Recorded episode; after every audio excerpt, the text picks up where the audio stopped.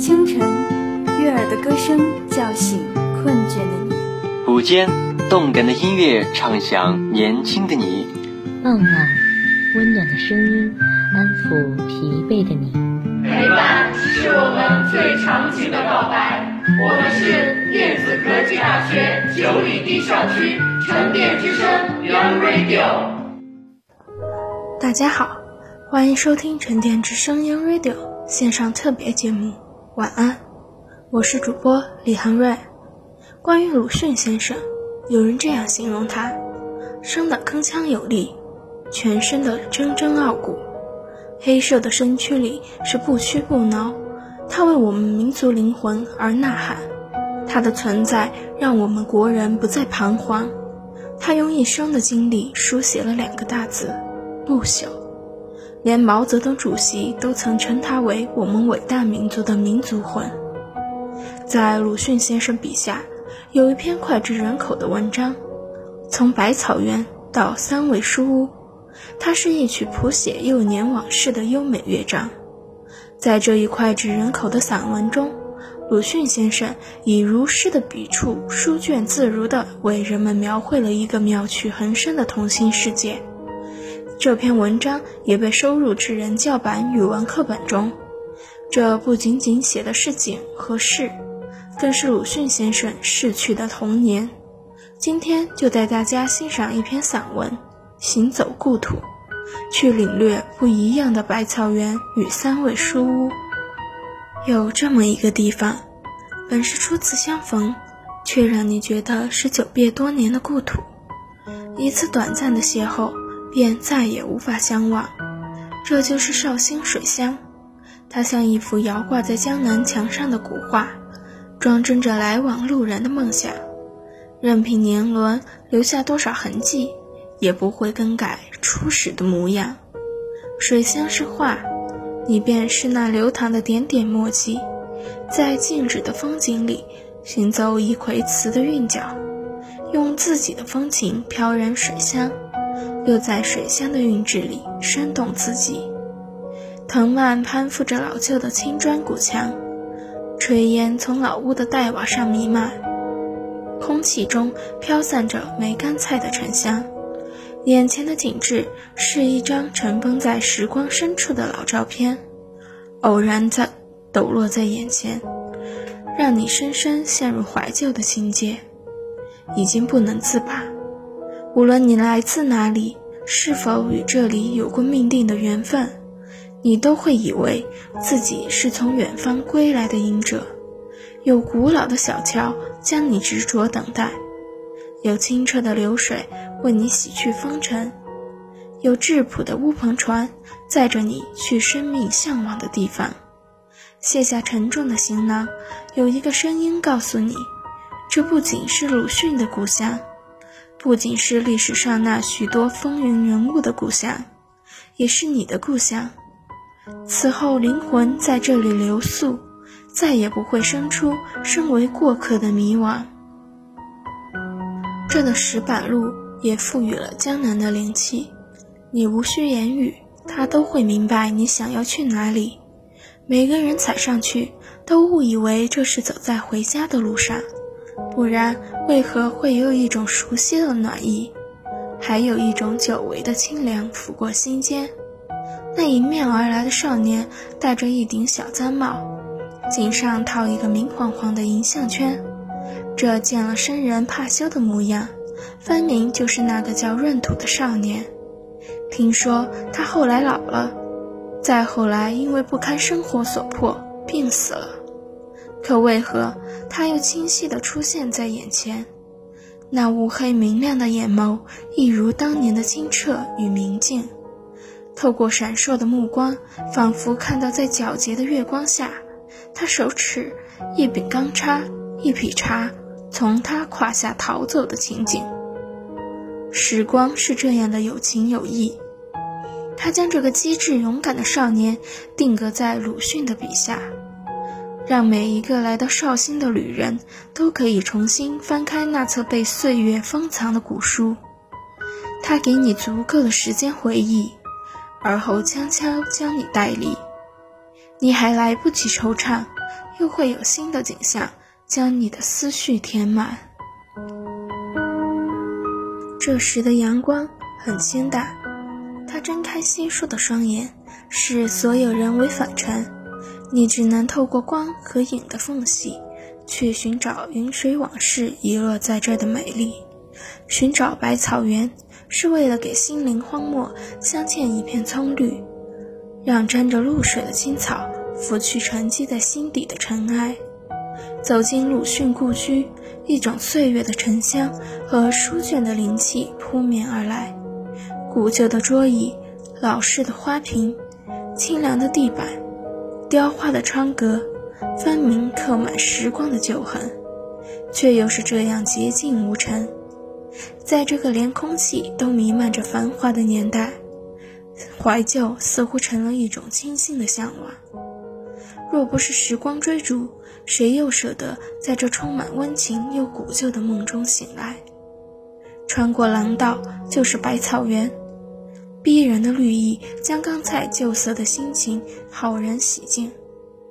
生命里充盈着草木芬芳，鸟语虫鸣，脑中浮现出几个孩童在此玩耍的情景。泛白的记忆由远而近，从模糊到清晰。每个人的童年都有一座百草园，在背井离乡之前，将淳朴的童真寄存于此。待到多年后再来回味，依旧散发着至深的气息。从百草园到三味书屋，只是走过一座石桥的距离。短暂的过程已让时光回流，往事重现。阳光可以将美丽过滤，却不能将其蒸发；清风可以将旧梦拂醒，却不能将其静默。人生有百味，爱恨情仇、离合悲欢，皆于百味之中。品过方知真意。书中有三味，则为经史、诸子百家味。读过方知深韵，一如门槛。台美与堂前三味书屋的牌匾相遇，那古旧清凉的味道似故友重逢，只在刹那间，便摄住你柔软的心魄。想要逃离，已然太迟。让你明了，人生许多缘分都是在不经意间察觉到的。看似平淡的凝眸，却意味深长。这是鲁迅的三味书屋，还记得旧时私塾的古韵，给了新时代孩童无尽幻想。还记得课桌上一个早字，令莘莘学子相继效仿，风靡一时。如今得以真切的守望梦中情景，看着犹存的旧迹，又增添了一份对先人的怀想。时光就像一面明镜，过往是镜中的影子，它真实的存在。却又无法触摸，将怀旧的人永远锁在回忆里。都说过往有情，可有情的究竟是过往，还是追寻过往的人？路过咸亨酒店门口，那穿着破旧长衫、对着一小碟茴香豆的孔乙己，脸上似乎带着几许淡淡的笑意。温暖的阳光将寒冷的昨天融化。来过的人都走了。只有他坚守着古老店铺的陈旧美丽，是等着过往的人来心痛吗？心痛他落魄迂回的命运，心痛他醒醉模糊的人生，亦或是因为他欠下十九钱而不能离开？真不知道，这些走进店中的过客看到悬挂在牌子上写着“孔乙己欠十九钱，三月六日”这些大字时。会是怎样一种心情？是几时孔乙己欠下的债务成了世人追忆曾经的道具？不然，为何要将一个穷酸之人一生无法还清的债务供来往路人观赏？分明是在提醒什么，或是昭示什么？也许什么都不是。这样的风景，看过的人都忘了。这世间又是否会有一种没有相欠的人生？正因为相欠，才会有无法割舍的缘分，无需再去品尝一杯岁月的纯良。在黑白的光阴品里静坐片刻，你就已经醉了。醉过才知真味，醒来方觉意浓。在春风沉醉的黄昏里，摇一艘乌篷船去看一场社戏，是每个来到水乡的人不可缺失的旅程。就这样顺流而去，将落日抛在身后，赶赴一场融融月色编织的戏宴。无论是戏的开幕，还是戏的散场，甚至只能在薄暮中看一座空荡的戏台，都要一往情深的寻迹而来。拂去岁月落下的尘埃，临水的戏台在月光下闪烁着戏曲纷呈的光影。一艘艘停泊在水中的乌篷船，是否也懂得品尝戏里悲欢离合的味道？而台上的戏子看惯了客来客往，再也不会为谁悄然等待。只有看戏的人不小心落入这万千景象里，固执的不肯离开。水给你营造一种幻境，你想要走出幻境，就必须划破平静的水面。在凌乱的涟漪里抽身而去，留下月光之里的碎片，为后来者重新组合另一种梦境。懦弱中追寻旷大的勇敢，于沉醉里觅求隐悟的清醒。这样的人生算不算残缺的完美？黑暗中追逐真正的光明，必须点燃心灵的火焰。亮丽的归程不会遥远。水上的乌篷船曾经被晨露浸润，又被露光装点，如今披星戴月，在每一个渡口短暂停留，而后继续在命运的河道往来。当你从终点又回到起点，光和影的流转，生命却不再如当初年轻。